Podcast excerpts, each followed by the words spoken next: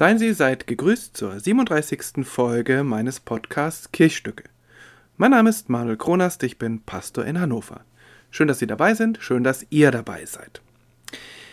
In drei Evangelien steht eine Geschichte, wie Jesus über das Wasser läuft. Das ist ja schon ziemlich sprichwörtlich geworden. Eines seiner spektakulärsten Wunder. Aber nur in einem Evangelium, in dem des Matthäus, ist da noch einer mit dabei. Sein Jünger Petrus. Diese Geschichte hat mich gepackt und sie hat mich zum Nachdenken und Weitererzählen gebracht. Er wacht auf. Vor dem Fenster ist es noch dunkel, aber der größte Teil der Nacht ist geschafft.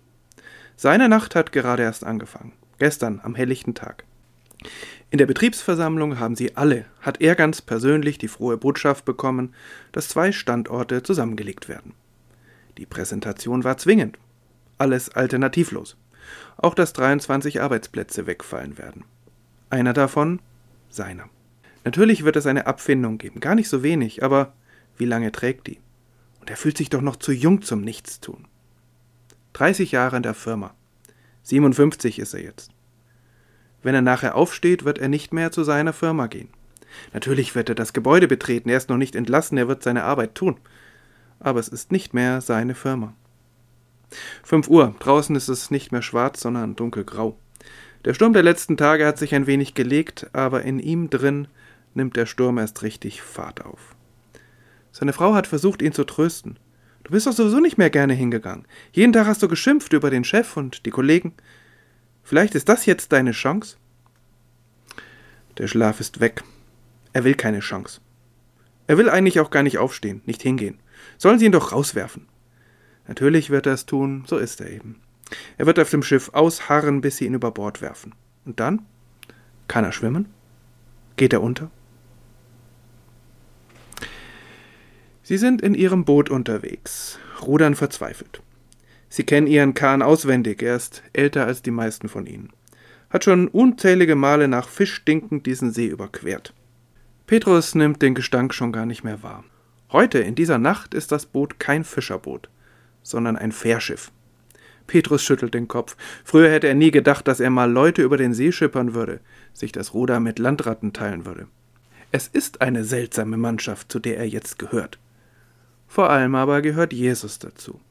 Der hat ihn weggeholt von seinem Knochenjob, hat ihm eine neue Aufgabe gegeben. Aber was ist diese Aufgabe?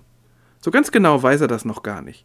Bis jetzt gehen sie einfach nur mit, stehen am Rand, wenn Jesus predigt, organisieren alles, passen auf die Kasse auf, achten darauf, dass er sich nicht übernimmt, überlastet, halten die Menge in Schach, sortieren ein wenig vor, wer zu Jesus kommen darf, wenn der Meister dann nicht selbst wieder alles über den Haufen wirft.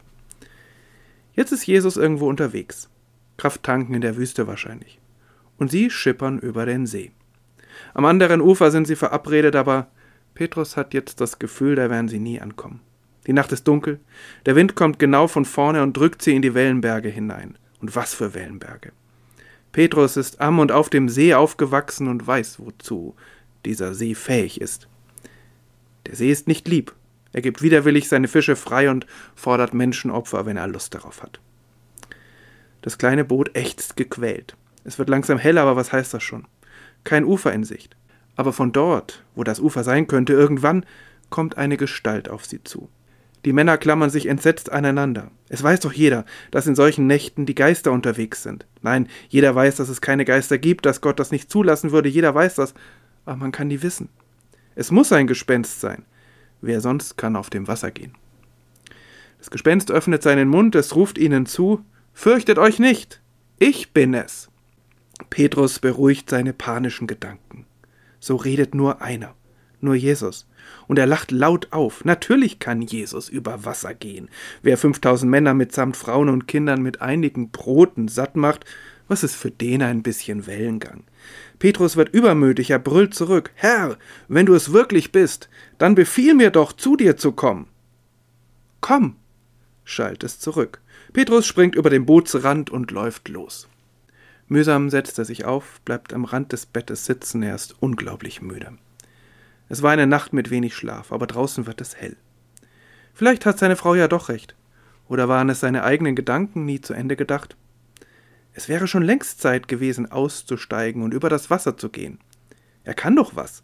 hat lange Erfahrung. Es ist nicht seine Schuld, dass die Firma ins Schlingern gekommen ist.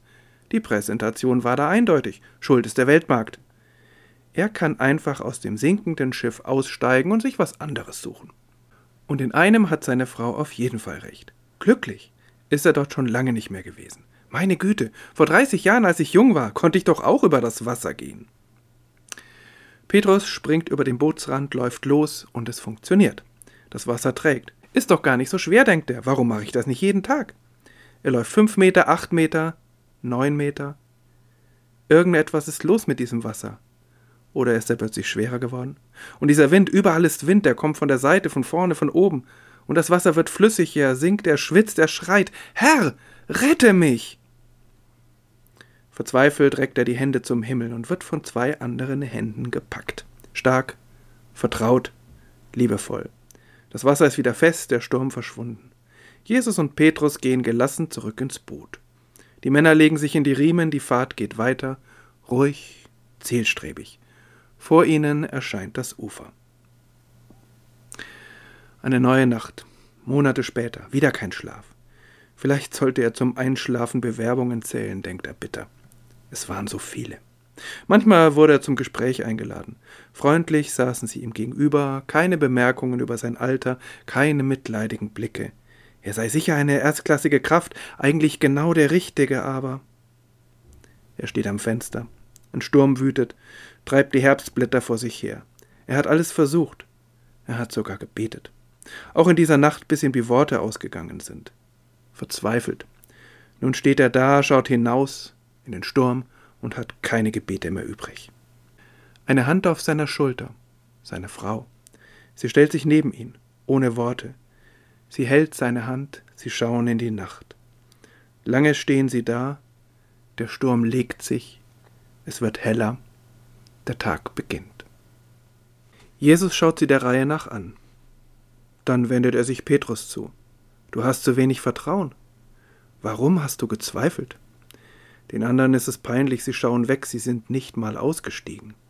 Aber Jesus sagt es überhaupt nicht vorwurfsvoll, sondern liebevoll. Schweigend stehen Jesus und Petrus nebeneinander, bis das Boot knirschend auf den Strand trifft. Ein neuer Tag. Warum erzählt die Bibel diese Geschichte? Weil sie zeigen will, was Jesus kann, wie toll er ist? Hm, wahrscheinlich schon. Aber was nützt uns diese spezielle Kompetenz? Wer von uns kommt auf die Idee, nachts über das Wasser laufen zu wollen? Und das galt auch schon für die Gemeinde des Matthäus. Und doch werden manche von ihnen sich in dieser Geschichte wiedergefunden haben, unterwegs in ihrem Lebensboot. Gerne hätten sie eine unbeschwerte Fahrt mit leichtem Rückenwind im Sonnenschein genossen. Manchmal ein Landgang, dann geht es weiter. Aber das klappt nicht. Zumindest nicht immer. Manchmal quälen Stürme unser Lebensschiff. Und wir halten uns verzweifelt daran fest, weil wir doch nichts anderes haben. Aber gelegentlich, gelegentlich sind wir mutig oder verrückt, steigen aus, gehen einen neuen Weg, wo eben noch kein gangbarer Weg war. Manchmal geht es gut, aber manchmal schaltet sich plötzlich der Verstand ein, überstimmt den Mut und öffnet der Angst die Tür, weil es nicht funktionieren kann. Petrus reagiert instinktiv, er schreit um Hilfe. Und da kommt Hilfe. Der Grund wird fest, der Wind legt sich, das Boot kommt frei. Ob das auch passiert wäre, wenn er nicht auf die verrückte Idee gekommen wäre, auszusteigen? Wenn er sich festgeklammert hätte? Diese Geschichte ist keine Garantieerklärung. Es ist eine Erfahrungsgeschichte. Dass es weitergehen kann. Dass Gebete erhört werden. Dass es sich lohnen kann, etwas zu wagen, um das Schiff wieder flott zu kriegen – dass Wasser auch manchmal ganz schön fest sein kann. Und diese Geschichte ist ein Versprechen, dass Jesus da ist, dass er uns für neue Wege begeistert und uns dann im Ernstfall nicht einfach untergehen lässt. Er geht mit, packt zu, stellt unsere Füße auf festen Boden. So viel für heute. Wenn es Ihnen, wenn es euch gefallen hat, der Podcast kann abonniert werden. Auf Apple Podcasts, auf Spotify, Deezer und an anderen Orten. Bis zum nächsten Mal. Bleiben Sie, bleibt behütet und gesegnet.